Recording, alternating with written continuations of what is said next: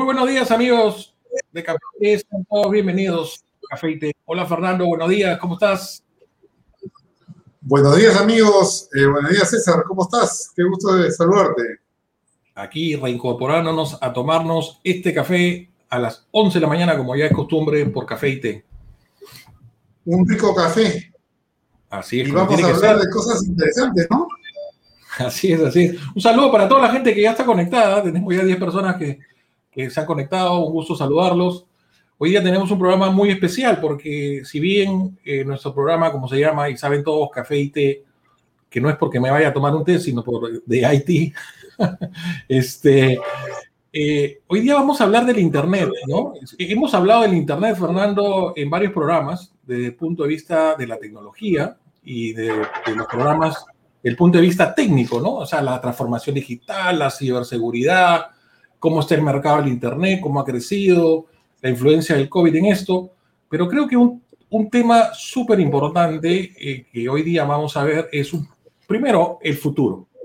¿Qué es lo que va a pasar o qué es lo que está pasando? Realmente la pandemia está haciendo que el, el uso del Internet cambie muchísimo y UNESCO está mirando las cosas ahora eh, más cerca, ¿no?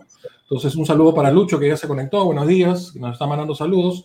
Entonces, eh, vamos a darle una mirada también desde el punto de vista social, ¿no? Hay que, hay que mirar las cosas, digamos, no solo por la tecnología, sino el impacto que genera en las personas.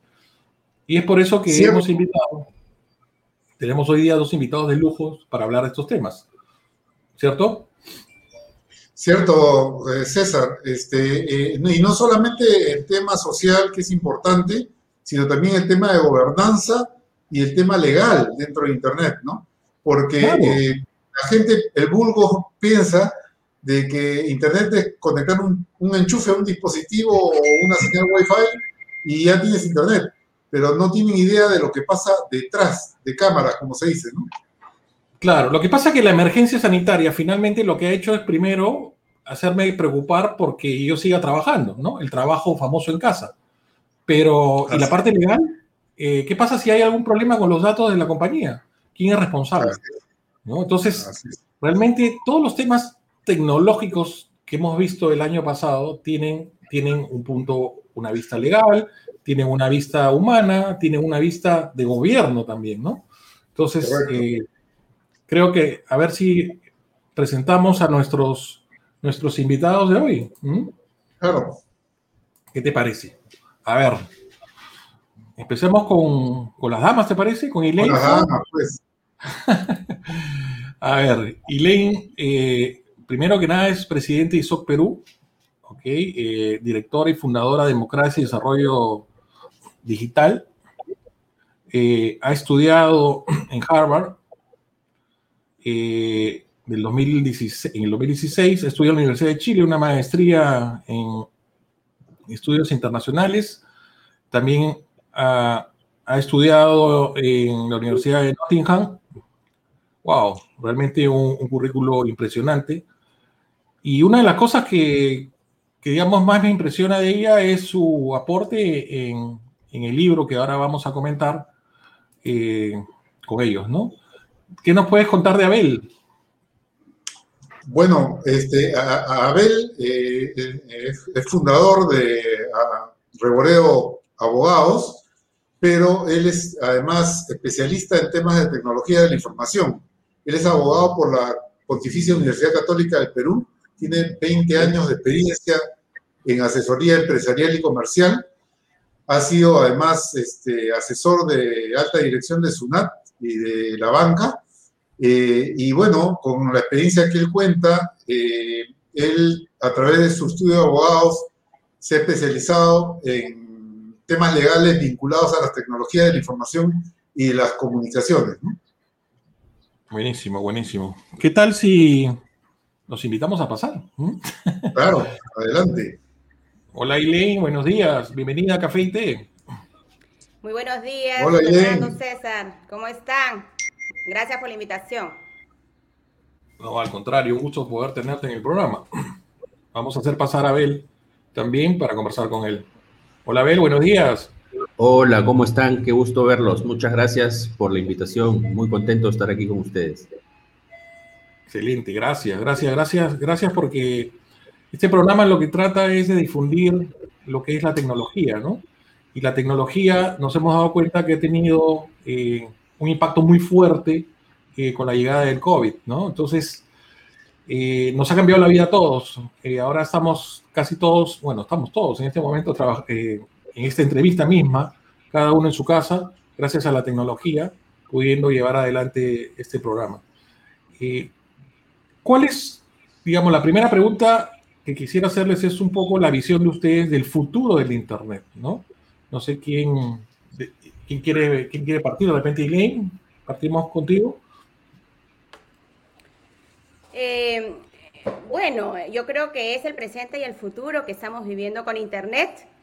Eh, esta pandemia nos ha demostrado esa capacidad que hemos tenido todos para volcar nuestra vida offline al mundo online, ¿no? Y nos hemos dado cuenta de la gran utilidad de Internet, ha sido el gran salvavidas en estos tiempos tan difíciles de crisis sanitaria en el mundo entero.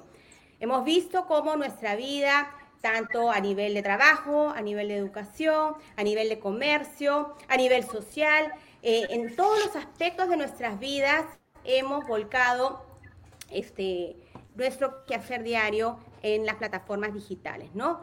Eh, entonces, justamente estamos viviendo hoy en día este, este auge, ¿no? Internet lo estamos usando en todas sus manifestaciones. Y bueno, y así como es tremendamente positivo y tremendamente eh, favorecedor para nuestra vida diaria, también advertimos riesgos, advertimos desafíos, y de eso siempre hemos, nos hemos encargado de advertirlos, ¿no? Pero estos riesgos, estos nuevos desafíos que van surgiendo, también hay que tenerlos en cuenta que hoy son unos y en dos años más serán otros. Es interesante ver los esfuerzos que se hacen desde los diversos stakeholders a nivel de las Naciones Unidas y a nivel de las organizaciones internacionales justamente para contrarrestar, para minimizar estos efectos nocivos en nuestra sociedad y el impacto que se genera en los individuos.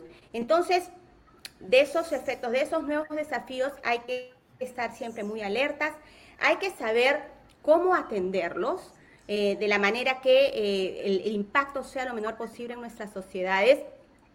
Pero también con esto, porque escuchamos últimamente eh, la tendencia a satanizar Internet, es decir, a pesar de los esfuerzos y, el buen propósito que esto tiene, también escuchamos este discurso negativo como que está generando eh, eh, muchas situaciones adversas en nuestras sociedades y ese no es el propósito. Hay que decir siempre que Internet fue creado para servir a la humanidad, ¿no? Vemos cómo nos favorece y nos seguirá favoreciendo, pero sí hay que estar preparados también justamente para advertir esos nuevos riesgos y esos desafíos. Y ese es el trabajo que también nosotros hacemos de Democracia Digital, justamente sensibilizando, capacitando permanentemente y en conjunto también con Internet Society, por supuesto, para, para, para, para dar a entender pues cómo está avanzando Internet. Buenísimo. Abel, eh, desde el punto de vista, eh, digamos, donde es tu fortaleza legal, el, futuro del Internet y, digamos, el tema legal eh, va a cobrar una importancia sin precedentes, probablemente, ¿no? Efectivamente, sí, yo creo, yo creo que el futuro que se, que se viene para la humanidad, yo creo que este, este momento, el COVID nos ha puesto en un punto de quiebre, ¿no? Y el futuro, el futuro necesariamente viene conectado a las tecnologías, viene conectado al Internet, como dijo Lane, no solamente este, a nivel de trabajo, a nivel de estudio, sino también a nivel social, ¿no? Ya estamos viendo cómo este, se realizan cada vez más actividades sociales en, Internet, los, los, jóvenes tienen actividades este, también en redes sociales, este, y todo esto genera, genera muchos retos, ¿no? Desde el punto de vista este, comercial, por ejemplo, eh, tenemos, tenemos que en el futuro lo que se viene es un mundo cashless, ¿no? O sea, no va a haber, no va a haber dinero físico y van a aparecer monedas, monedas digitales, ya sean criptomonedas o este, monedas emitidas por bancos centrales en, formato, en formato digital. Este, eso me hace acordar mucho la época en que cambiaron las, las libretas de ahorros en las que se anotaba cada transacción y, y, pasábamos, y pasamos a las tarjetas de débito, ¿no? Entonces uno no tenía la información en la mano, sino tenía, tenía que ir a un cajero para poder ver cuánto tenía en su cuenta. Ahora tenemos todo, todo en Internet, tenemos aplicaciones que nos permiten hacer nuestras operaciones bancarias. ¿Se viene otro salto? Sí, en el mundo financiero, sin duda. También en el mundo del, del teletrabajo, ¿no? Del trabajo remoto. Este, nosotros nosotros lo que hemos visto el año pasado no solamente es que nos hemos, nos hemos obligado a pasarnos al trabajo remoto, habían algunas personas que estaban más preparadas que otras, pero lo que hemos visto es que la humanidad este, siempre está este, lista para enfrentar los retos, ¿no? Este, todos hemos aprendido eh, en mayor o menor medida a movernos en este mundo, a trabajar digitalmente, a gestionar equipos y gestionar personas a nivel, a nivel digital, que, es, que es un tema bastante, bastante complicado, ¿no? Y en el mundo social también, ¿no? Nosotros estamos usando herramientas permanentemente para este, mantener viva esa necesidad de contacto con otros seres humanos que, tenemos, ¿no? Eh, y ahí tenemos retos de todo tipo, ¿no? Porque eh, principalmente se me viene a la mente el tema relacionado con los datos personales, ¿no? Nosotros, nosotros estamos colocando datos personales permanentemente, fotos de nuestras vidas, este, la geolocalización de los aparatos celulares este, está siendo monitoreada también permanentemente. Ahora no nos movemos mucho, pero este, si uno entra a la página de, de, Google para ver cómo se están moviendo los, los, los celulares, uno puede darse cuenta que, están traqueando, traqueando esa información, ¿no? Este, ¿Cómo va a ser la publicidad en, el futuro también, ¿no? Vemos, vemos que la publicidad este, ahora es súper segmentada, es una publicidad individualizada, este, y, sí, efectivamente, yo creo, yo creo que los cambios que se vienen a nivel técnico y a nivel este, comercial, social, van a impactar en el mundo legal. Pero hay una cosita que yo quería contar antes de terminar, es que muchas veces tenemos la, eh, sobre todo los abogados, ¿no? Este, nos gusta mucho regular todo. Y eso es una cosa que tenemos que darnos cuenta que no necesariamente es así. Primero porque las normas actuales pueden servir para regular este, situaciones que este, surjan con el desarrollo de las tecnologías. ¿Ya? Este, porque lo que, lo, que, lo que cambia es el formato, lo que cambia es el vehículo, no, no el principio ni el concepto. Eh, y por eso yo siempre creo que la regulación o la aparición de nuevas normas no necesariamente es la solución, sino que tiene que ser la excepción, sobre todo para no frenar el desarrollo, porque estamos en un momento en que, en que tenemos que dar eh, libertad a la creatividad. Sí. Antes de la pregunta de Fernando, para complementar lo que acabas de decir, en realidad hemos visto que la pandemia, ha, eh, todo lo que se ha implementado por temas de seguridad, por ejemplo, no está normado nada. Eh, y, este, se ha normado por necesidad, digamos, o se va a normar finalmente por necesidad, pero los bancos se han visto apretados por, implementar mecanismos de seguridad para no ser suplantados, ¿no? Entonces, complicado. Fernando, tú tienes una pregunta. Sí, este, tengo para ambos, pero por ahora vamos avanzando con Elaine. Eh, tengo, eh, ella comentó acerca de dos organizaciones que ella lidera, y como la gente que nos escucha no necesariamente está al tanto, nos gustaría que brevemente este, nos diga qué es el ISOC y qué cosa es democracia digital. Buenísimo. Por supuesto, Fernando, con mucho gusto les cuento el trabajo que emprendemos. ISOC es, eh, es Internet Society, en realidad. Es una organización global que tiene más de 126 capítulos en el mundo. Y justamente su gran misión es trabajar por el desarrollo de Internet para lograr una Internet abierta, libre, neutra en, eh, el mundo entero. ¿no? Se han formado estos capítulos que son asociaciones eh, en cada uno de los países y en cada uno de los países se viene trabajando de acuerdo a las necesidades y prioridades, ¿no? Pero hay que recordar también que es un trabajo eh, voluntario, ¿no? son membresías de las personas que se adhieren a los capítulos y que quieren apoyar de acuerdo a su expertise, de acuerdo a los temas de su interés. Entonces, el capítulo peruano ya tiene varios años eh, en el Perú. Yo asumí la presidencia a fines del año 2016. Hemos eh, dado visibilidad eh, a, a, este capítulo durante estos últimos años. Hemos emprendido varias actividades presenciales y online cada mes para dar a conocer diversos temas de, de, nuestra realidad nacional, ¿no? con expertos, tanto de nuestra comunidad como expertos externos.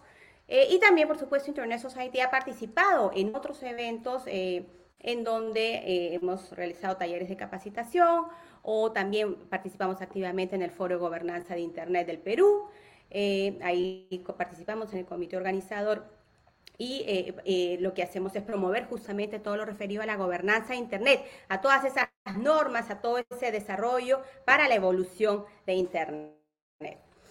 Y desde Democracia Digital es una organización que yo fundé en el año 2008 en Perú eh, y que ya venimos impulsando todas las eh, distintas iniciativas, programas, proyectos vinculados al ámbito digital en nuestro país. Hemos eh, desarrollado iniciativas, talleres de capacitación, seminarios, eventos, libros, publicamos con cierta periodicidad y trabajamos con distintas audiencias. Nuestras audiencias son básicamente eh, eh sector público, ¿no? funcionarios públicos, partidos políticos, eh, eh, gobiernos regionales, gobiernos locales, congresistas, periodistas y ciudadanía en general. ¿no? Hemos creado distintas iniciativas justamente para promover el uso responsable de Internet. Desde nuestros inicios a través de este programa Democracia Digital, que fue a fines del año 2013, impulsamos, mostramos siempre los beneficios que nos ofrecía Internet, todo lo que podíamos lograr como sociedad, como comunidad, usando eh, inteligentemente, de manera asertiva, las nuevas tecnologías. Y en el camino, por supuesto, tal como hablaba desde un inicio, fuimos advirtiendo también sobre estos nuevos desafíos en el ejercicio ciudadano, en el uso de la tecnología. Y estos, este, y estos riesgos y esas advertencias pues van de la mano, por ejemplo, al tema de desinformación, al tema, por ejemplo, últimamente de las fake news, a todo lo vinculado a la ciudadanía digital y cómo resguardar tu privacidad, tu seguridad, tu identidad digital. Eh, con los partidos políticos trabajamos mucho justamente eh, eh, en los procesos, no solamente en campaña, sino para que adquieran estos conceptos de tecnología e innovación para sus planes de gobierno o también justamente para para efectos de, la contienda electoral. Trabajamos mucho con gobiernos locales y gobiernos regionales para ayudarlos en sus procesos de transformación digital. Y ese es un reto muy grande porque ya lo hemos venido haciendo con bastante éxito y que seguiremos, por supuesto, adelante. Y así hemos tenido la capacidad de desarrollar iniciativas para jóvenes, para mujeres, trabajar los temas de gobernanza, Internet. Eh, eh, ayudamos mucho a la comunidad técnica generando espacios para la creación de soluciones tecnológicas a través de hackatones, a través de tech camps, a través de challenges.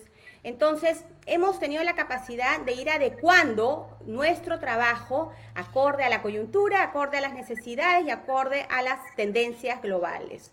¿no? Eh, democraciadigital.pe es nuestra página web y ahora estamos justamente con miras a extendernos a la región latinoamericana, lo cual va a ser un gran paso para fortalecer este trabajo que ya eh, tiene, tiene, tiene bastante raíz en nuestro país y que a través de nuestra página web, democraciadigital.pe, ustedes pueden conocer muchas de nuestras principales iniciativas, ¿no? Por ejemplo, sigo con esto, el Premio Nacional sobre Democracia Digital, les comento, es una iniciativa que ya este año va a ser la octava edición. Este premio eh, promueve las buenas prácticas digitales, eh, a través de cuatro categorías, ciudadanos, sociedad civil, sector público y sector privado. A la fecha son alrededor de 500 iniciativas que han participado en este premio y que todas ellas, para que ustedes sepan, están consolidadas en nuestro Observatorio Nacional sobre Democracia Digital, que es una plataforma que construimos para consolidar, sistematizar y dar visibilidad a todos estos valiosos proyectos que se vienen desarrollando en todo el país. A la fecha son 20 regiones en el Perú las que han participado y que están consolidadas en este observatorio. Todavía tenemos ahí unas cuantas regiones por llegar, pero haber llegado a 20 regiones de todo nuestro país ya es bastante, es un paso importante. Buenísimo. Así que yo los invito a que conozcan todo. Todo está accesible, todo está en nuestro, desde nuestro portal web democraciadigital.pe y ahí pueden conocer también nuestras publicaciones, nuestros distintos eventos que hacemos permanentemente. Y Link, la gente que no te conoce pregunta si eres peruana. Soy peruana, peruanísima. es bueno, es bueno, me están haciendo la pregunta, por eso, por eso te la hago.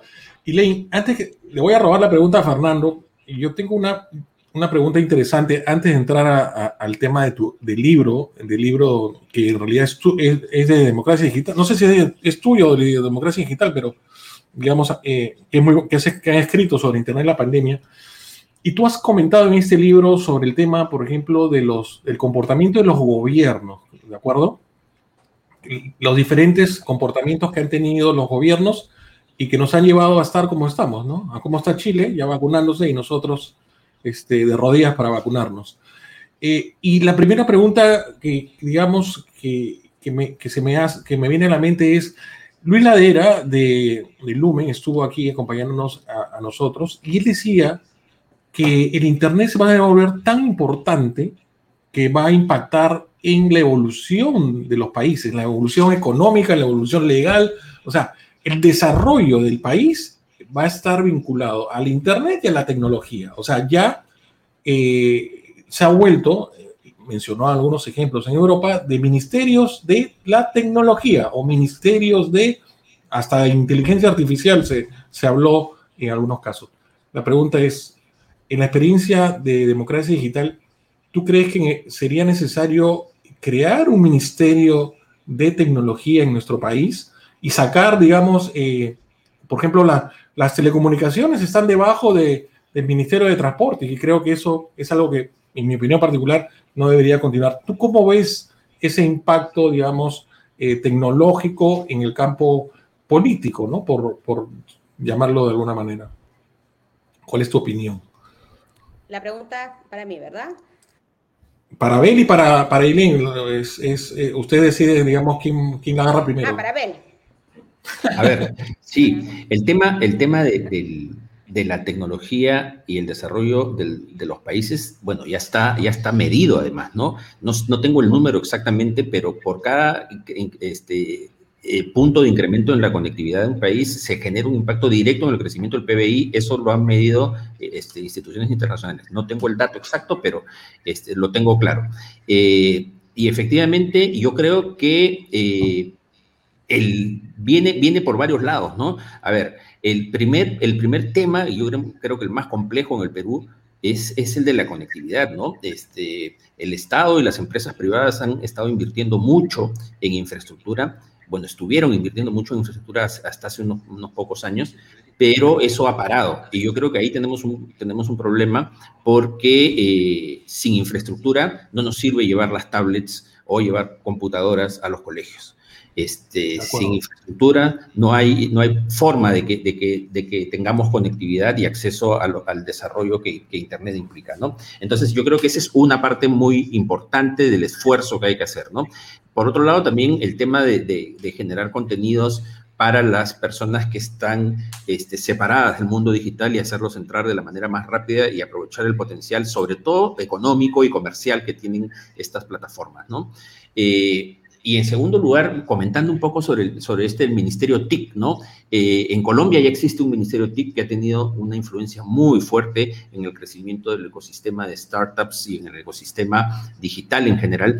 Eh, y está, está haciendo que, Colombia sea ahora un, hub de, tecnología, ¿no? Este, hay, muchas, hay muchas empresas este, colombianas que están este, rompiéndola el, en, el mundo, en el mundo de los negocios digitales y en el Perú hay esa discusión, ya tiene, ya tiene ya bastante tiempo. Se aprobó en algún momento un proyecto para, que, es, para crear un viceministerio TIC dentro, dentro del Ministerio de, de, Transportes y Comunicaciones. La pregunta es si es que es necesario o no es necesario tener nuestro propio ministerio. Bueno, en principio yo soy contrario a la creación de más ministerios. Más ministerios. Sí, sí, pero yo creo que este es importante. Suena a más burocracia, pero no realmente significa eso. Claro, este, este ministerio es importante si es que le damos el enfoque correcto, que es el enfoque de empujar el, desarrollo digital de los peruanos como personas, de las empresas y de los servicios que da el gobierno en forma digital, que también es un tema que está, que ha tenido algunos, algunos problemas en, el último año, ¿no? Este, hemos visto que el gobierno ha tratado de arreglar algunas cosas para, para entrar, para poder continuar con lo que es este, la atención de los ciudadanos. En algunas cosas le ha ido bien, en otras cosas no le ha ido muy bien, pero ese es un tema, es un tema importantísimo, ¿no? O así como los privados nos estamos transformando para prestar nuestros servicios en entornos digitales, el Estado necesita urgente este, transformar muchas cosas para, para que podamos nosotros seguir utilizando los servicios estatales. Medardo Rico Muñoz está mandando saludos para, para Fer y todos los participantes. Dice, muy buen café. Bueno, este. Elaine, ¿quieres complementar lo dicho por Abel? Sí, por supuesto. Bueno, yo coincido plenamente con Abel. Eh, mira, en, el mes de noviembre, a fines de noviembre, tuvimos un evento que ya lo realizamos por siete años consecutivos, que es el Encuentro Nacional sobre Democracia Digital. Y en esa oportunidad eh, invitamos a Víctor Muñoz, quien era alto consejero presidencial eh, para los temas de innovación y transformación digital de la presidencia de Colombia. Del presidente Duque. Y, y ese señor Muñoz tiene un cargo bastante eh, especial, bastante particular, porque viene a ser como el alto consejero en temas digitales, exclusivamente en temas digitales. Y una figura así, yo creo que sería muy interesante eh, rescatarla para nuestro país, vendría a ser como un SAR digital, el que establece pues la hoja de ruta y tiene la capacidad de coordinar con los distintos actores desde el sector público que intervienen en la política nacional digital. ¿No? Entonces, él es el que impulsa la política, pero son otros actores, ya los ministerios, la secretaría, lo que fuera, quien ejecuta, ¿no? Quien se carga de ejecutar con su plan eh, y, su, grupo de trabajo. Entonces, bueno, por supuesto hay, muy, hay buenas prácticas en nuestra región que podríamos mirar y, y, tal vez ver de imitar acorde, por supuesto, a nuestra realidad y acuerdo a nuestras prioridades.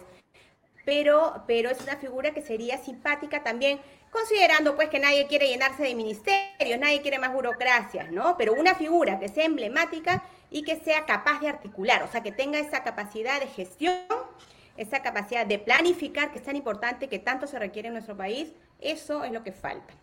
Y eh, volviendo al tema de, del libro, César, eh, que me encanta que lo menciones, por supuesto, hace año y medio yo publiqué este libro, El reto de la democracia digital. ¿No? Este libro se ha presentado en varias ciudades latinoamericanas, por supuesto acá en Perú también en el año a mediados del 2019 en la Feria Internacional del Libro. Y a fines del año pasado publicamos este otro libro que es el que muestras tú ahora en tu pantalla, que es Internet y Pandemia en las Américas. Esto fue una iniciativa nuestra, Democracia Digital, que la trabajamos en conjunto con la Fundación Konrad Adenauer en Panamá, con esta sede, que es programa regional latinoamericano con sede en Panamá. Eh, ahí tú verás, este, tanto Winfred Weck como yo somos los editores de este libro. Pero lo, lo valioso de este libro es que convoca a una serie de autores latinoamericanos para abordar el tema de pandemia e Internet con una perspectiva latinoamericana. Entonces, lo que quisimos en este libro es mostrar cómo nos ha servido en estos tiempos, ¿no? Desde decir el tema de los datos y la Big Data, eh, el tema del acceso a Internet, eh, el tema de la privacidad, en fin, fueron eh, nueve grandes temas que se abordaron ahí. Yo sí, ahora los encuentro justo para comentarlos. Yo escribí lo referido a populismos y desinformación, porque me parecía que era un tema crucial en lo que se vivió en el último año y lo que se sigue viviendo, por supuesto, en otros países sobre cómo esa combinación, esos estilos de los presidentes para eh, gobernar en medio de esta pandemia, ¿no? Y ser ellos mismos quienes generaban la desinformación, que es lo más alarmante. No, el libro definitivamente está buenísimo, se lo recomiendo. Ahora vamos a poner el enlace para que lo puedan bajar. Es totalmente libre. Este, y como mencionas tú, eh, eh, son un grupo de autores que han tocado eh, coincidentemente muchos de los temas que nosotros hemos venido tocando en Café Té, como la transformación digital, ¿no? Este, y son autores de Argentina, ¿no? Que por ejemplo ha tocado el tema del derecho fundamental, el acceso al Internet y el derecho como derecho fundamental. Este, y Link, que has tocado todo el tema de, lo que es populismo y desinformación, ¿verdad? Así es. Está el tema de datos en cuarentena, el arte del teletrabajo, bueno, el teletrabajo, que es un tema que vamos a hablar hoy día un poco más con Abel eh, y las implicancias legales. La verdad que están todos los temas que creo más importantes, la teleeducación, ¿no? Este, los temas más importantes, eh, aquí hay Germán de México, el rol del Internet durante la pandemia con el COVID en América y el Caribe, por Osvaldo de República Dominicana, el derecho y la privacidad y su tratamiento durante la pandemia, eh, Lía Hernández de Panamá. La verdad que son ocho, nueve, creo que ahí, ahí terminamos, ocho, nueve, son nueve, nueve temas principales, ¿verdad? Los, los abordados. Así es, son nueve, nueve, nueve autores que abordan estos nueve temas. La verdad que te felicito porque son temas cruciales hoy en día, eh, que, que, que, tenemos que estar al día justo en esos temas, ¿no? Esos son los temas, esos son los temas que hoy día cualquier persona, porque ya no, no, no, no necesariamente sea una persona de IT, un, tienes un abogado, un economista, una persona de recursos humanos, si no tiene esta lectura básica, este, realmente no, no, no, está, digamos, sabiendo qué está pasando hoy día en nuestro país, ¿no? Mis felicitaciones. Todos ellos son, muchas gracias, son expertos, son expertos latinoamericanos en su, en su área, ¿no? De trabajo. Eh, muy reconocido. Este libro, para terminar, eh, se está imprimiendo en Panamá y será distribuido a toda Latinoamérica prontamente. El físico, digamos. Porque el, digital está el digital está disponible. El digital está disponible para descargar en PDF, así es, gratuitamente además. Ahorita voy a buscar yo el, site para descargarlo mientras Fernando tiene una pregunta para, para Abel, ¿verdad, Fernando? Sí, este, a ver, eh, justo revisando el libro en el que ha eh, coescrito Gilín, eh, me encontré con una frase súper interesante que dice lo siguiente, el Internet también ha sido el mejor vehículo para transportar abundancia de información, lo que se conoció como infodemia. El problema de esta infodemia y la parte más crítica es la desinformación y los fake news, eh, que han aumentado pues este, en forma exponencial.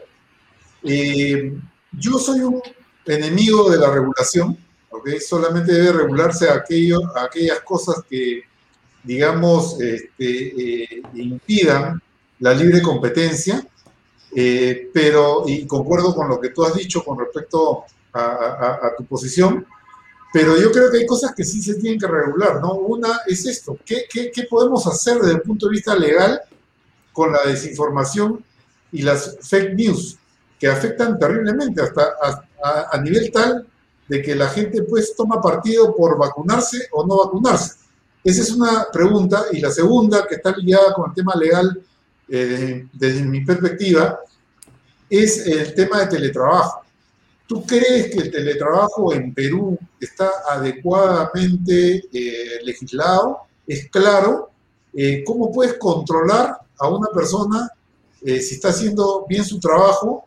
Porque no solamente es controlarla desde el punto de vista, digamos, de que le das una tarea y cumple con la tarea, sino el periodo de dedicación a ese, a ese trabajo y, la, la distracción en terceras cosas que no tengan que ver con el compromiso que tienen con la empresa. Me gustaría tu opinión, por favor.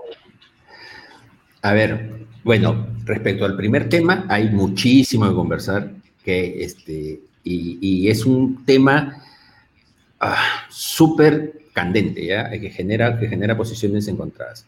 A ver, eh, en, el mundo, en el mundo de la, de la, de la eh, información excesiva o del, del del exceso de información, lo que está pasando es que, eh, a ver, en la etapa de, las redes sociales, lo que, lo que ha sucedido es que todos nosotros nos hemos vuelto este, productores de información. Antes, antes la, información o los contenidos noticiosos o periodísticos, la información era creada por, por algunas entidades pocas entidades que hacían un trabajo riguroso de verificación y de contrastación de la información para publicarla. Entonces, lo que nosotros recibíamos hace 20, 30 años en, un periódico, por ejemplo, o en la televisión, era información que había sido filtrada y, revisada por alguien que sabía sobre el tema. ¿no?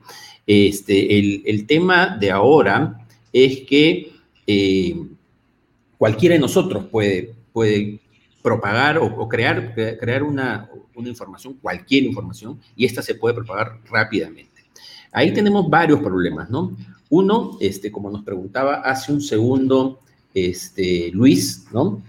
Eh, ¿Qué hacemos desde el punto de vista legal, ¿no? Ahí, ahí tenemos, tenemos dos posiciones, ¿no? Una, que es la posición que están tomando las redes sociales, por ejemplo, actualmente, que ellos eh, directamente toman decisiones respecto a qué se puede comunicar y qué cosas no se puede comunicar, o qué contenidos violan sus normas comunitarias y los dan, los dan de baja, ¿no?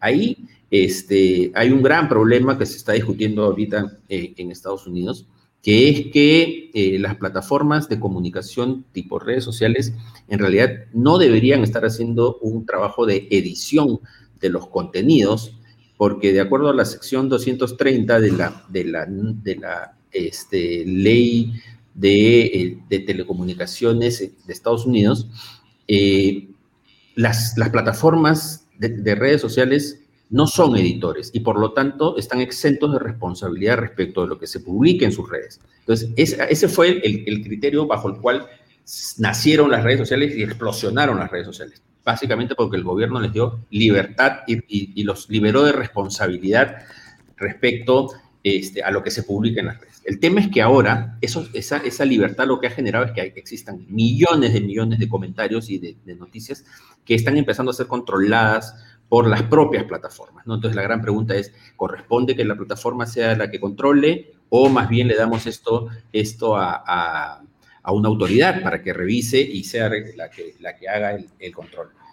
Y de ahí tenemos dos posiciones, ¿no? Una que es la de Estados Unidos, que te dice, oye, acá este es, una, es un tema, es un contrato entre privados y por lo tanto este, la plataforma tiene toda la libertad de, definir qué es lo que circula por sus redes y cuáles no. Y eh, la, la, otra es la posición un poco más europea, digamos, eh, que están analizando el tema de si es que esto afecta o no afecta la libertad de expresión. Eh, porque podría estarse dando el hecho de que alguna plataforma corte contenidos este, por esta propia libertad que tienen, eh, corte contenidos sin, sin, algún sustento este, científico o, algún sustento eh, de veracidad, ¿no? Entonces, tenemos en el mundo esas, esas dos discusiones.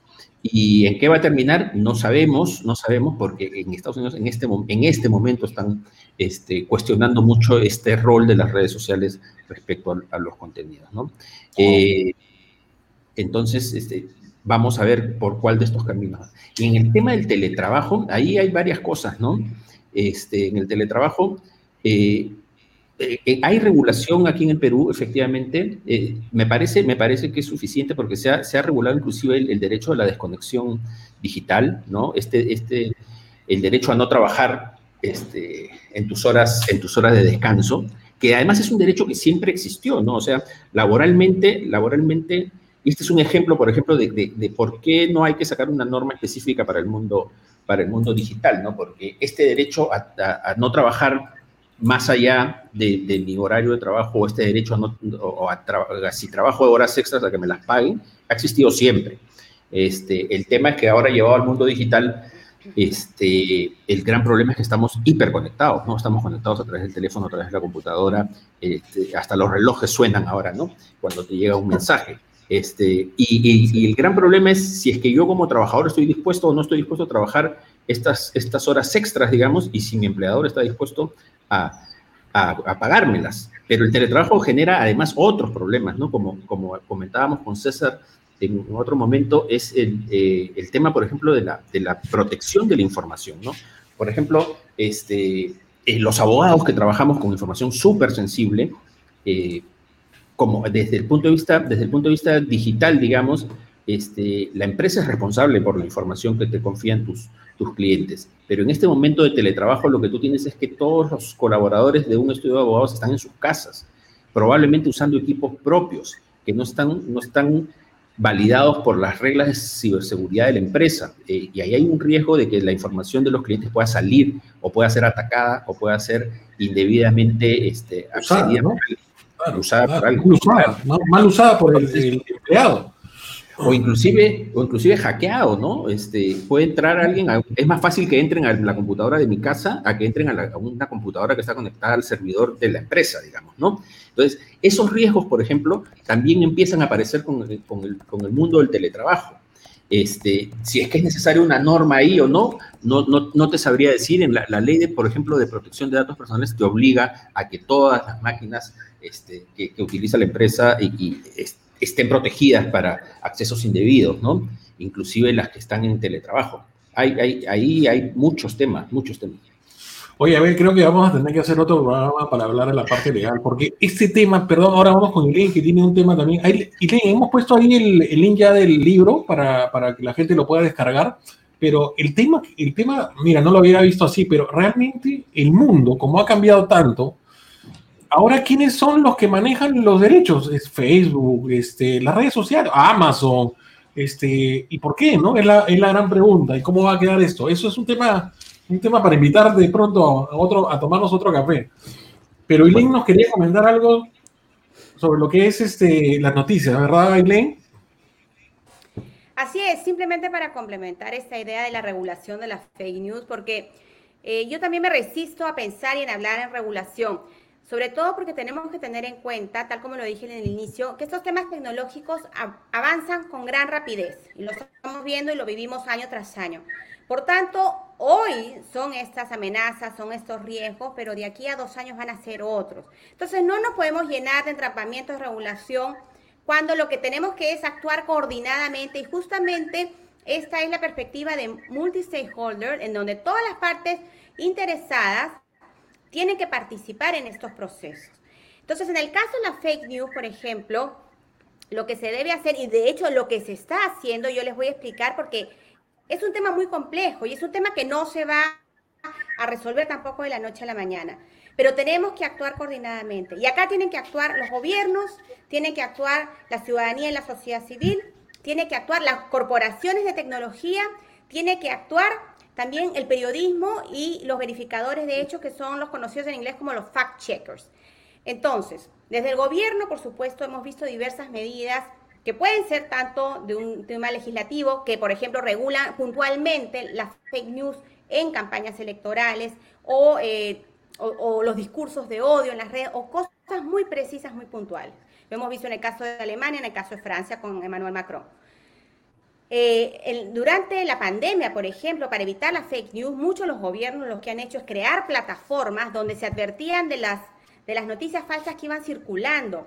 Entonces, eran los gobiernos los que tenían que ser, las fuentes oficiales, los que debían entregar información oportuna, veraz a su, su ciudadanía para que justamente contrarreste toda esta información que fluía en las distintas plataformas.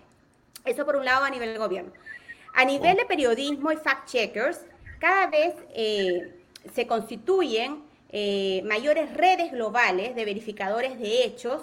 Se ha construido incluso una red global, una base de datos global, perdón, para verificar toda esa información que ha fluido, por ejemplo, durante la pandemia y que permanentemente los periodistas están verificando si es real o no. ¿Ya? Entonces, esta labor es muy importante y por eso los medios de comunicación cumplen un papel fundamental para contrarrestar este rol, esta, este, este, esta amenaza que está significando las noticias falsas. Los, los, medios de comunicación no pueden ser generadores de noticias falsas, ellos tienen el deber de verificar la información y entregar información objetiva y veraz. Desde la ciudadanía y sociedad civil, por supuesto, hay que educar, hay que educar al ciudadano, hacerse un ciudadano responsable, que tenga la capacidad, el raciocinio, el juicio crítico para verificar la información, para revisar el autor, la fuente, el año, los links que te están, que te están eh, enviando. Y recién ahí tú uno cuestiona y decide si lo compartes o no, pero no compartirlo de manera automática. Entonces hay todo un trabajo de sensibilización detrás que se tiene que hacer. Y desde las corporaciones de tecnología, mucho se ha cuestionado por años que no hacían nada, que no hacían nada. Acuérdense en el 2016, cuando surgió todo este escándalo con el presidente Trump, cuando eh, con las noticias falsas y este, Cambridge Analytica y todo esto. Eh, entonces, ahora que están actuando, moderando los contenidos, generando advertencias, orientando a los, a, los usuarios de Internet, la gente puede poner el pie en el cielo porque ya han reaccionado mucho, ¿no? Están tomando eh, demasiada, demasiado protagonismo en este, en este tema de la libertad de información. Y, pero recuerdan, hace unos años todo el mundo cuestionaba por qué no hacían nada. Entonces, ellos están haciendo una labor importante y lo hemos visto también durante la pandemia, cómo las distintas, y yo se lo puedo decir porque he escrito muchísimo sobre esto, cómo las distintas plataformas, las distintas Big Tech han tomado medidas. Eh, desde WhatsApp nomás, ustedes verán, antes se podía reenviar uno y otro diversas veces cualquier post, cualquier link, cualquier documento, y ellos empezaron a limitar a un solo envío por, por, envío cuando tenía contenido vinculado al, coronavirus. Y así cada uno han hecho esfuerzos para moderar contenidos, para orientar a los usuarios, para este, justamente ayudar en, financiamiento a los, a los fact-checkers y, distintas, eh, distintos esfuerzos justamente en contra de las noticias falsas. Entonces, esos son los cuatro frentes que hay que trabajar intensamente. Por supuesto, podrán haber otros más, pero yo creo que son los más importantes en los que tiene que, esforzarse este esfuerzo. Eh, en vez de pensar en una regulación, ¿no? Y si es una regulación, bueno, que esta sea lo más puntual posible, de manera que no afecte otras libertades o derechos de los individuos. Sí, es complicado el tema, ¿no? Porque es como tratar de normar dentro de una propiedad privada a veces. Exacto. Este, y eso, eso es bien complejo porque estás invadiendo, en teoría, privacidades. Sin embargo, el tema ha crecido tanto. Nos ha pasado a nosotros en otro programa que producimos que Facebook nos bloquea ahí mismo temas musicales o que cree que son de, propiedad de otras personas. Y mientras esto él evalúa, porque es un software finalmente lo que hace que evalúa, te bloquean tres días, te avisan, o sea, son los dueños de la verdad lamentablemente, eh, por ahora, ¿no? Lo que es importante, perdóname, si me permites, lo que es importante yo creo que es diferenciar de lo que son hechos y lo que son ideas. ¿Ya? Porque una cosa es que una, una red social verifique los hechos y, con estos fact-checkers te, te, diga que eso es falso, ¿no? Pero la otra, es, la otra es el mundo de las ideas, ¿no? Y en el mundo de las ideas ahí no debería, desde mi punto de vista, haber ningún control. ¿no? Porque este, el, intercambio de ideas y la confrontación de ideas distintas es justamente lo que ha hecho que la, que la raza humana evolucione a donde hemos llegado. De acuerdo, de acuerdo. Y, como dices tú, o sea, cada país había sacado ciertas normativas y habían internacionales que correspondían al periodismo. Por ejemplo,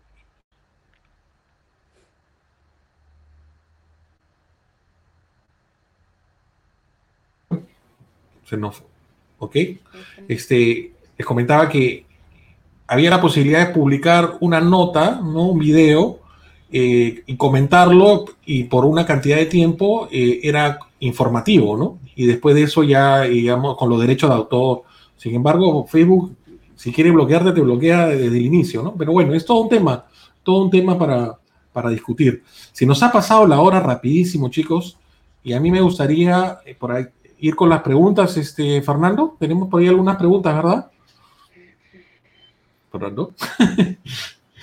sí, hay varias preguntas por ahí. Eh, yo voy con las preguntas. Yo voy Lucho, eh, y también por ahí algunos comentarios, Lucho Gendes, y también por ahí visto otros comentarios eh, que sería bueno colocarlos en pantalla. Freddy Aramburu también, aunque no está muy clara no está muy claro su comentario.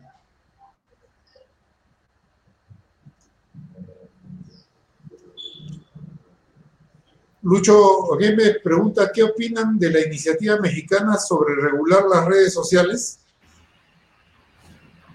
Yo creo que más o menos ya hemos, hemos respondido, ¿no? En el sentido de que este, no, yo no creo que le compete al, Estado regular el, comportamiento interno de los usuarios de las redes sociales, salvo que se esté produciendo algún delito este, o algo parecido, ¿no? O, incitación al odio, ese tipo de cosas. Elaine, este, ¿tú eres de la misma opinión? Eh, sí, desde luego, también ya lo he respondido. No conozco a detalle cuál es este, este esfuerzo mexicano, eh, pero también eh, de alguna forma lo he respondido. Yo creo que hay otras soluciones más allá de la regulación y otras soluciones que no afecten o que podrían poner en riesgo las libertades y los derechos de los individuos, ¿no? Además, em, hay que tener en cuenta también eh, cuáles son los, presidentes de turno, pues eso es preocupante, ¿no? Porque, por ejemplo, justamente en el libro que se mencionó, que mencionó eh, César sobre Internet y pandemia, a mí me tocó escribir sobre populismo y desinformación. Y uno de los casos que se examinó fue el caso de eh, Andrés Manuel López Obrador, ¿no? AMLO, más conocido como AMLO, pero quien sabemos este, que, pues eh, él también no contribuye con esto de la desinformación. Y, eso sí es preocupante, ¿no? Y eso sí hay que examinarlo con, cuidado. Sí, bueno, estamos ahí con un pequeño problema con, César, pero vamos avanzando. Eh, eh, Luis Gembes también pregunta si las leyes contra la propagación de noticias falsas pueden ser un preludio de la censura de Internet. ¿Qué opinan? Eh, es justamente ese es el riesgo, por eso es que evitamos la regulación, porque si uno empieza a regular, pues a la larga hay el riesgo de que se pueda llegar a la censura u otras medidas más drásticas que afecten nuestros derechos y libertades. Y eso es lo que tenemos que evitar. Porque tal como he dicho una y otra vez, perdón, tal como he dicho una y otra vez, hoy son estos riesgos y en la tecnología en dos años más serán otros.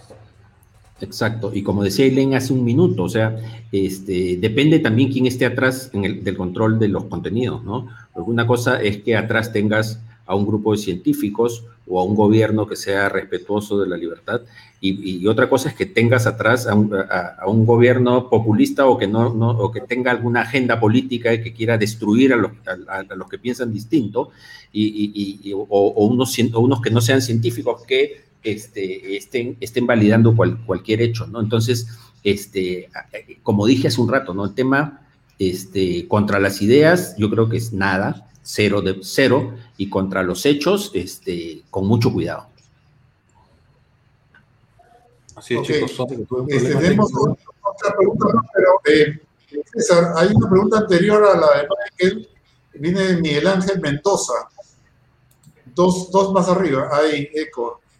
Eh, eh, la, pregunta eh, es qué opinión merece, qué, opinión les merece a ustedes el rol del ciudadano reportero, al, digamos, típico del Huffington Post, por ejemplo, o sea, ese, ese tipo de ciudadano reportero es válido, es parte de lo que tú comentaste, Isabel, respecto a que todos compartimos información y distribuimos información.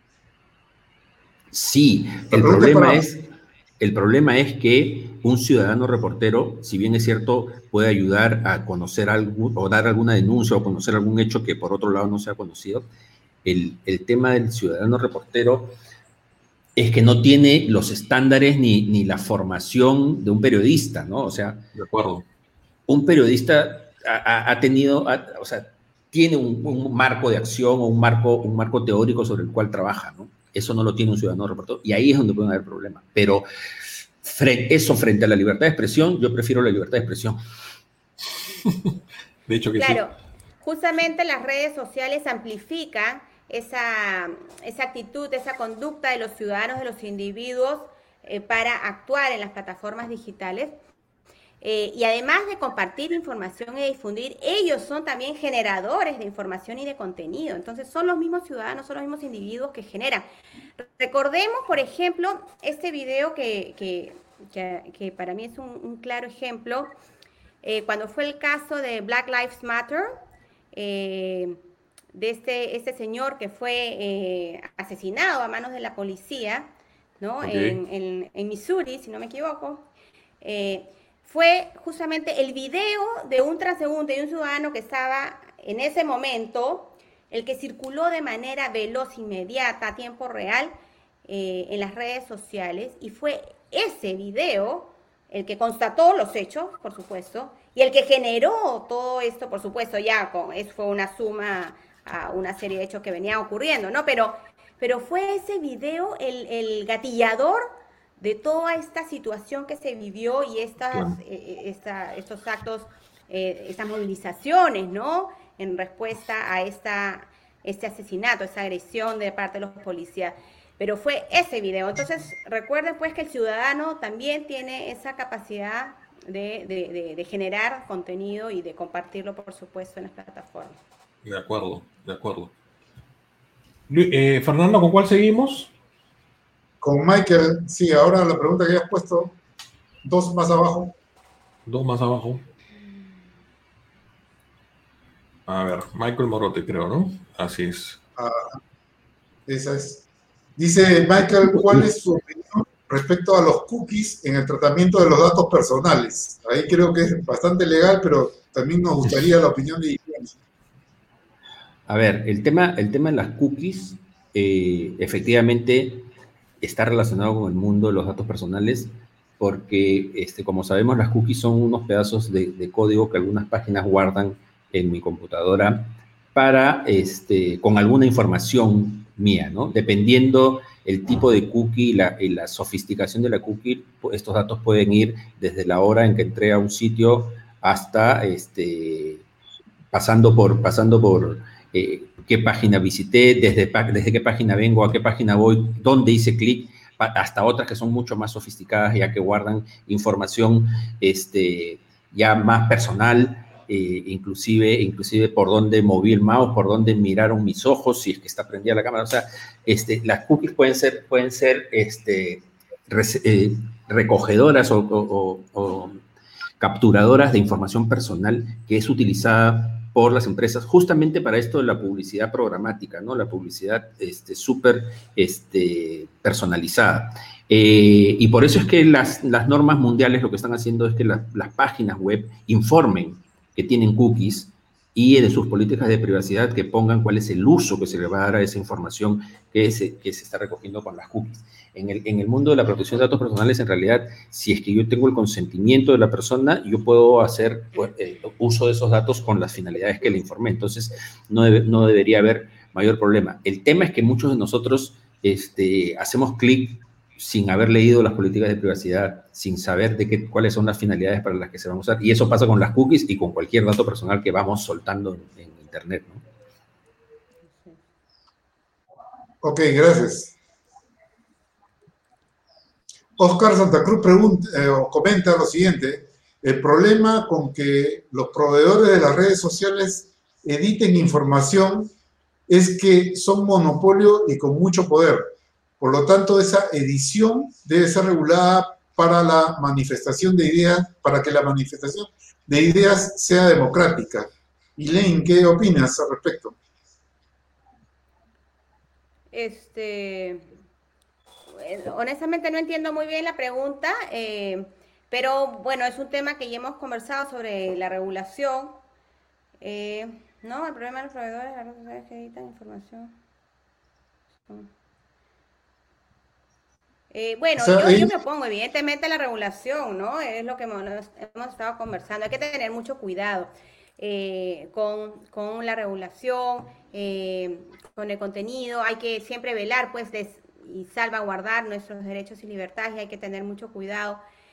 Cuando uno habla de regulación, siempre hay riesgo de afectar otros derechos y libertades y, por tanto, eso es lo que se quiere evitar.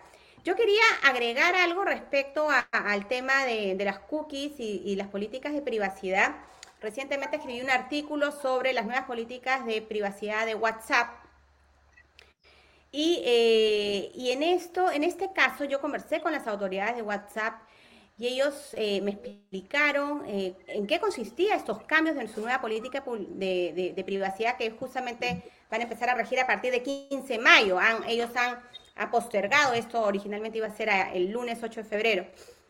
Pero lo curioso de todo este caso es que a raíz de la, eso también es un caso de desinformación, de análisis, ojo, ¿ah? de mala comunicación, de confusión y desinformación, porque eh, finalmente esas políticas de publicidad solamente recaen para un un aspecto de las empresas, o sea, las empresas que hacen uso de la plataforma WhatsApp a través de su API y de su interfaz. Solamente en esos casos. Pero lo curioso de todo esto es ver cómo los usuarios de WhatsApp y en general toda la comunidad eh, ha reaccionado y ha empezado a migrar masivamente a otras plataformas como Telegram y Signal, ¿no? Lo cual, por supuesto, ha representado pues un problema para WhatsApp pero el gran mensaje de esto, la gran lección es que vemos a una ciudadanía digital cada vez más preocupada y más consciente de su privacidad. O sea, al tener el riesgo de que te iban a, violar tu privacidad, que iban a obtener tus datos personales, la gente ha reaccionado y ha reaccionado masivamente, por lo menos yo lo he visto claramente en nuestra región latinoamericana, y ha sido una gran preocupación que se ha dado. Y lo hemos visto seguramente los que tienen Telegram, cómo la gente va migrando día tras día a Telegram u otras plataformas. Entonces ya hay más conciencia hoy en día de parte de los ciudadanos digitales por su privacidad, por sus datos personales y por proteger toda esa información que nos pertenece. ¿Ya? Y eso sí es una gran lección y hay que destacarla. César, las preguntas finales, porque ya estamos en la hora. Estás en, estás en mute. Estás en mute. A ver. Uh, acá hay una de Lucho. A ver si. Los medios crudos pueden ofrecer una información sesgada y fuera de contexto, provocando reacciones con, concordantes con ese contenido. Bueno, el tema de la manipulación es un tema que se va a dar y se da, ¿no? Este, Normalmente, o sea que eso eso ya está regulado, me imagino, ¿no, Abel? ¿O no está regulado? La mermelada famosa. no, se, no se reguló, pues, este, justamente el tema, el tema, ese, ese tema.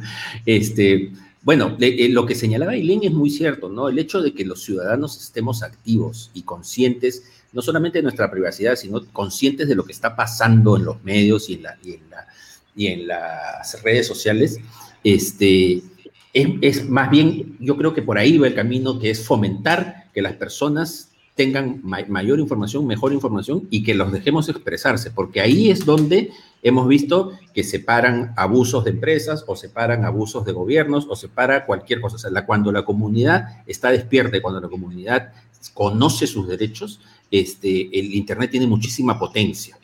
Y yo creo que eso es lo que hay que fomentar, más que ir al lado de, censurar o de bloquear algún contenido, lo que tenemos que hacer es darle a la, ciudadanía la, fuerza para que pueda parar cualquier cosa que no esté bien. Este, eh, porque lo otro sería, digamos, este, frenar el desarrollo de, ideas o, de, contenidos que no nos gustan o que a alguien no le gusta. Entonces ahí viene una discusión muy, muy compleja. Acá hay un, muy buen comentario ¿ah? este, de, FIFO Lira. Porque soy confiado, aprendí a desconfiar. Ah, este, bueno, sí, es verdad. La verdad que nosotros evaluamos eh, con Fernando hace ya un par de programas el tema de WhatsApp y en realidad eh, fue una desgracia, una estrategia de marketing más allá de todo lo que pasó, ¿no? Este, la estrategia de marketing de WhatsApp no llevó bien la comunicación, como dijo Eileen, y terminó por abrir puertas a sus competidores, ¿no? Pero bueno, no sé si nos escapa alguna, alguna pregunta, Fernando. O, Hernán Tobar, que estaba antes, no, no la hemos contestado. Esa, y terminamos con la de Betty Castro, que creo que es una pregunta más de, de confianza en... Ajá. Dice, buen día, si damos relevancia a la libre expresión de ideas, ¿existe regulación supranacional que regule las restricciones nacionales? Su Bueno, lo, que hay, lo que hay son convenios internacionales, ¿no? Sobre derechos humanos, sobre libertad de expresión, sobre libertad de prensa, ¿no? Este, esos, esos convenios internacionales son los que guían, digamos, este, los grandes eh, eh, lineamientos que hay que seguir en este, en este tema, ¿no? Pero como, como decíamos al comienzo, ¿no? Eh, estas reglas fueron creadas en el mundo pre-COVID, ¿no? Entonces, lo que hay que ver es si es que esto continúa siendo vigente o, merece alguna, alguna modificación. Yo, en principio, reitero lo que dije al comienzo, no soy partidario de, las regulaciones, salvo que sean estrictamente necesarias y luego de conocer perfectamente cómo funciona la tecnología que vamos a regular, qué impacto tiene la tecnología que vamos a regular y solamente si es que tiene algún impacto negativo, ¿no? Ese es, ese es el. Este, Betty pregunta eh, que, o hace el comentario que ella percibe que habla algo en su celular y después le llegan ofrecimientos a través de Internet, de las redes. No sé qué tan cierto puede ser o no, pero de hecho sí pasa, digamos, cuando tú colocas un mensaje o haces búsquedas dentro de las redes. No sé qué tan, eh, digamos, profundo podría ser ya con la voz. Eh, no sé qué comentarios ahí, Elaine, por favor, y después, este, Abel. Eh, bueno, yo creo que, que, sí, nos ha pasado a más de uno, pero es que eso porque justamente los buscadores están configurados de tal forma que que te permite, pues, cuando tú, uno hace una búsqueda, ya eso, ese registro queda y es posible que esto mismo te aparezca luego en, en, en, otras plataformas o como advertisement. Eh, y, bueno, suele suceder, sí, sí. No sé exactamente la parte técnica cómo funciona, pero es una realidad y que justamente sabemos que es el modelo de negocio, pues, que utilizan las big tech, ¿no? Justamente esa información, esa búsqueda, esos datos que ellos van recopilando, es lo que les permite tener eh, eh, eh, a, también a, estas empresas que están permanentemente poniendo sus anuncios en las diversas plataformas digitales. Entonces, esa data es lo que, lo, que, lo que sirve, lo que nutre a las Big Tech justamente para, para sus anunciantes, ¿no? Sí, Este, lo que ha cambiado probablemente es que eh, nosotros que conocemos cómo configurar una aplicación como WhatsApp no tenemos problemas. Ahí, por ejemplo, Lucho acaba de decirle a Rosa cómo hacer para desactivar, digamos, el rastreo.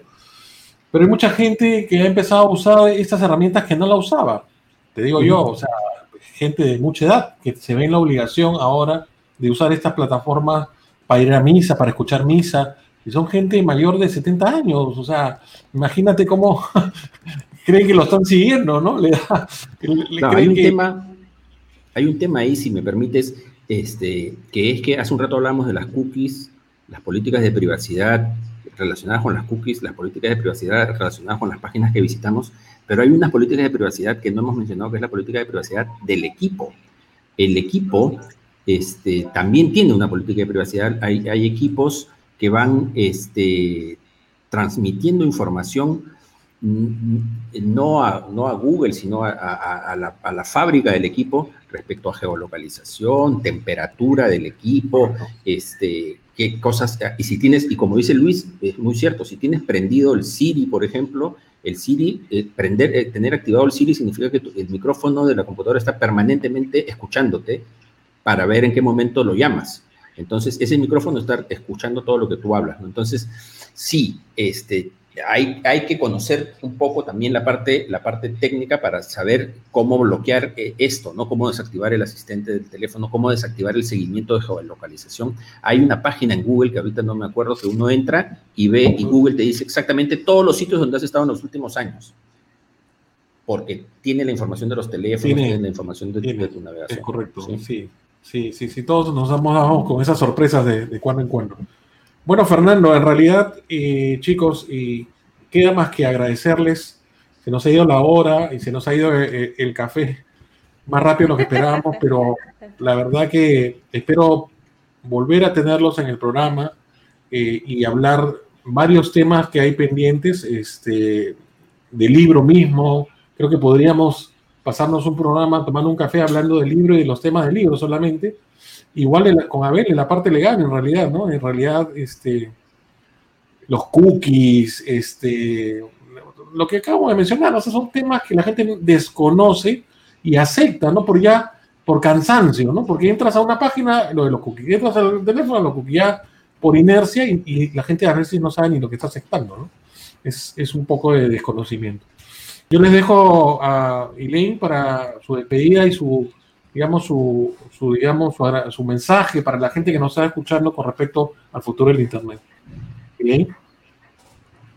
Eh, bueno, quiero despedirme, agradecerles por supuesto a Café Café y Té, a Fernando, a César, por, por, esa posibilidad de hablar estos temas, que son pocos los espacios pues, que, se ofrecen para, para hablar todas esas cosas tan interesantes y que nos compete a todos. Y eso yo creo que es el gran mensaje, ¿no? Eh, para que ustedes sepan, todo lo referido a la gobernanza de Internet significa dos grandes principios. Uno, la participación de las múltiples partes interesadas, es decir, todos los actores que intervenimos en el desarrollo de Internet, y ahí estamos incluidos nosotros los ciudadanos como individuos. Nosotros también tenemos que velar por ese desarrollo y por esa evolución de Internet, para cuidarla, protegerla y para garantizar que sea un espacio libre, neutro y abierto para todos nosotros. Y del otro lado, el otro aspecto es esta, esta forma de trabajo bottom-up, es decir, que las decisiones se toman desde abajo hacia arriba, ¿no? Por tanto, nosotros como ciudadanos sí tenemos que aportar en estos procesos para la construcción de una Internet segura para todos nosotros. Eh, yo los invito a que conozcan nuestro trabajo democraciadigital.pe. Ahí pueden conocer, por supuesto, todas las labores que hacemos, las publicaciones, las actividades y siempre estamos sacando nuevas, nuevas iniciativas y convocatorias. Y también los invito a adherirse a nuestra comunidad peruana de Internet Society. Para eso tienen que entrar a internetsociety.org, internetsociety.org, crear una membresía ahí como miembros globales y luego adherirse al capítulo peruano, que ahí los vamos a estar esperando porque este mes vamos a, a anunciar nuevas cosas y este y siempre estamos sacando actividades que les ayuden a ustedes en su fortalecimiento de conocimientos y capacidades, ¿no?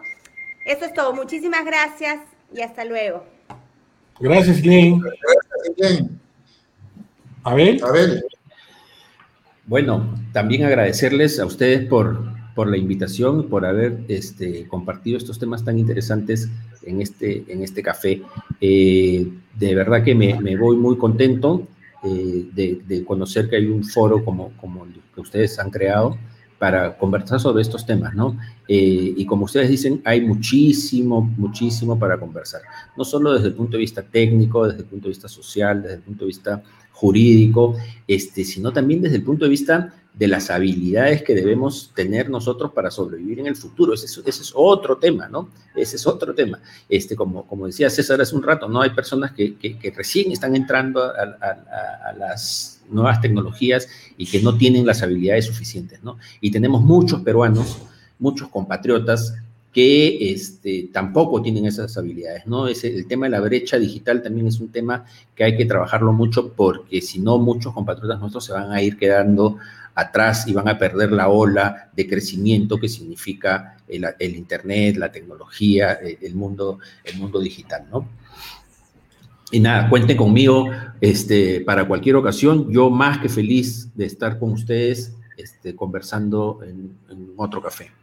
No, y, bueno, recomendar a Abel, este, no es porque le quiera hacer una publicidad, pero ha sido visionario y tengo, tengo entendido que tu estudio está prácticamente eh, este, con una visión hacia lo digital, siempre ha sido así, ¿no?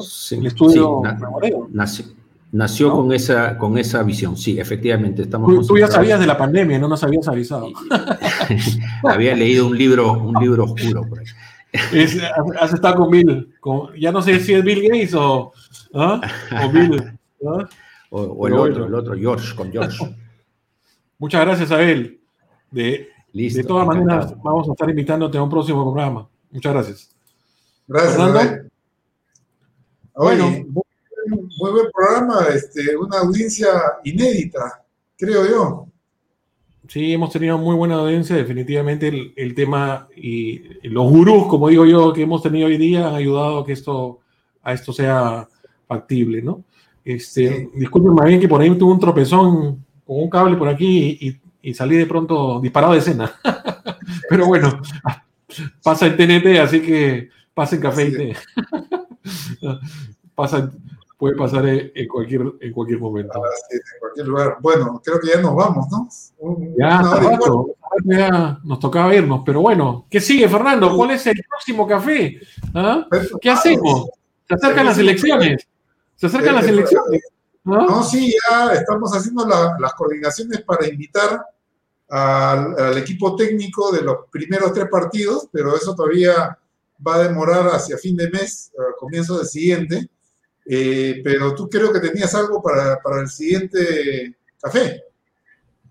Sí, tenemos varios temas, varios temas que lo vamos a ir anunciando la semana. Y no se olviden es que ya eh, tenemos un segmento nuevo que está publicado en nuestro muro de Facebook y, este, y lo publicamos en LinkedIn, que son noticias, ¿no? Que son noticias de, de, industria de tecnología. Correcto. Y que podemos entrar por dos plataformas, ¿no? La de YouTube, para lo que sea más cómodo YouTube, o el Facebook de Café y Té, ¿no? Por ambos lados van a ser siempre bienvenidos para que la gente sepa, nosotros salimos en vivo simultáneamente por Facebook, por YouTube y estamos esperando a salir prontamente por LinkedIn. Estamos haciendo nuestros esfuerzos. Ahí vamos, ahí vamos. Y para los que se pierden el tema, este, pueden, eh, los programas que han grabado, sí pueden volverlos a ver, ¿no? Eso sí. Nosotros, eso sí, este programa se repite en Facebook, eh, como, digamos, se repite automáticamente a las 11 de la mañana en Facebook. Para los que no pudieron verlo hoy, lo van a poder este, mañana, ¿no? Ahí, este, sí, la discordia por la vacuna, ¿no? sí, uno se vacuna dice. es todo un tema. Ojalá que el doctor Fernández quiera visitarnos y hablar de la vacuna y lo que está pasando en Chile, fíjense, que nos está invitando a que lo visitemos. Muchas gracias a todos, como de costumbre, y el próximo miércoles estamos de nuevo con otro té. Fernando, tu palabra de despedida nada, gracias a todos y los esperamos el próximo miércoles. Nos vemos.